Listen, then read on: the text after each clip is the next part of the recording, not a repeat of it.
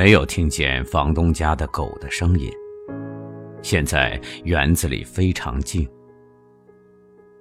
那棵不知名的五瓣的白色小花仍然寂寞的开着。阳光照在松枝和盆中的花树上，给那些绿叶涂上金黄色。天是晴朗的，我不用抬起眼睛就知道头上是晴空万里。忽然，我听见羊铁瓦沟上有铃子响声，抬起头，两只松鼠正从瓦上溜下来。这两只小生物在松枝上互相追逐取乐。它们的绒线球似的大尾巴，它们的可爱的小黑眼睛，它们颈项上的小铃子，吸引了我的注意。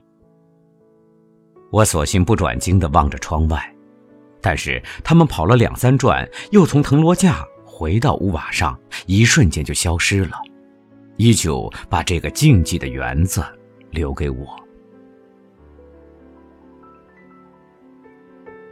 我刚刚埋下头，又听见小鸟的叫声。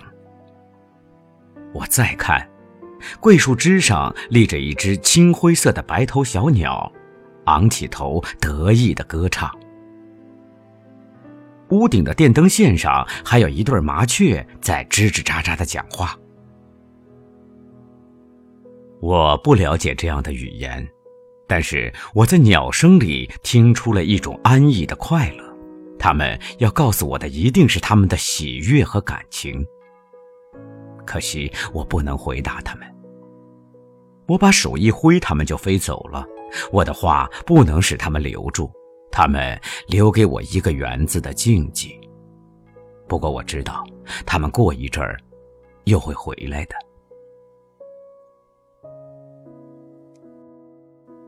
现在我觉得，我是这园子里唯一的生物了。我坐在书桌前，伏下头写字儿，没有一点声音来打扰我。我正可以把整个心放在纸上，但是我渐渐的烦躁起来。这静寂像一只手慢慢的挨进我的咽喉，我感到呼吸不畅快了。这是不自然的静寂，这是一种灾祸的预兆，就像暴雨到来前那种沉闷静止的空气一样。我似乎在等待什么东西，我有一种不安定的感觉，我不能够静下心来。我一定是在等待什么东西。我在等待空袭警报，或者我在等待房东家的狗吠声。这就是说，预警警报已经解除，不会有空袭警报响起来。我用不着准备听见凄厉的汽笛声就锁门出去。近半月来。晴天有警报，差不多成了常例。可是，我的等待并没有结果。小鸟回来后又走了，松鼠们也来过一次，但又追逐的跑上屋顶。我不知道它们消失在什么地方。从我看不见的正面楼房屋顶上送来一阵的乌鸦叫。这些小生物不知道人间的事情，他们不会带给我什么信息。我写到上面的一段，空袭警报就响了，我的等待果然没有落空。这时，我觉得空气在动了，我听见巷外大街上汽车的叫声，我又听见飞机的发动机声，这大概是民航机飞出去躲警报。有时我们的驱逐机也会在这种时候排队飞出，等着攻击敌机。唉我不能再写了，便拿了一本书，锁上园门，匆匆地走到外面去。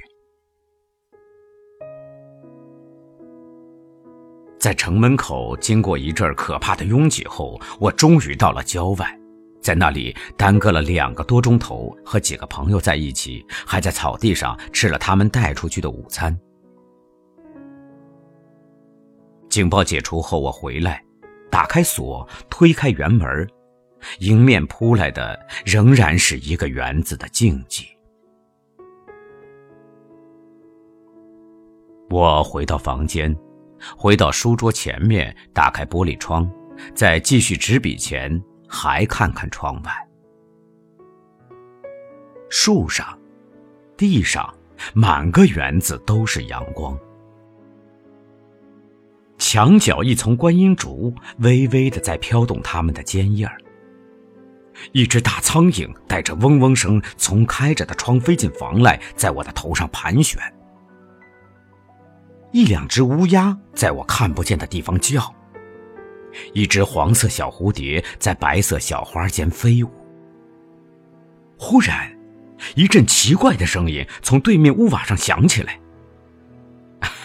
又是那两只松鼠从高墙沿着羊铁滴水管溜下来。他们跑到那个支持松树的木架上，又跑到架子脚边有假山的水池的石栏杆下，在那里追逐了一回，又沿着木架跑上松枝，隐在松叶后面了。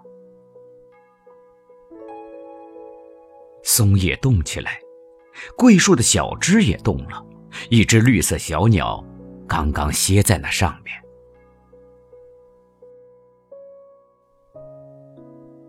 狗的声音还是听不见。我向右侧着身子去看那条没有阳光的窄小过道。房东家的小门紧紧的闭着，这些时候那里就没有一点声音。大概这家人大清早就到城外躲警报去了，现在还不曾回家。他们回来恐怕在太阳落坡的时候。那条肥壮的黄狗一定也跟着他们疏散了。否则会有狗抓门的声音送进我的耳里来。我又坐在窗前写了许多字儿，还是只有乌鸦和小鸟的叫声陪伴我，苍蝇的嗡嗡声早已寂灭了。现在在屋角又响起了老鼠啃东西的声音，都是响一回又静一回的，在这个受着轰炸威胁的城市里。我感到了寂寞。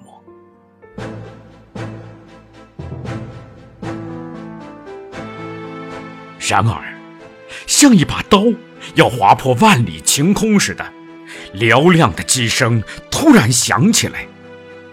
这是我们自己的飞机，声音多么雄壮！它扫除了这个园子的静寂。我要放下笔。到庭院中去看天空，看那些背负着金色阳光在蓝空里闪耀的灰色大蜻蜓，那是多么美丽的景象！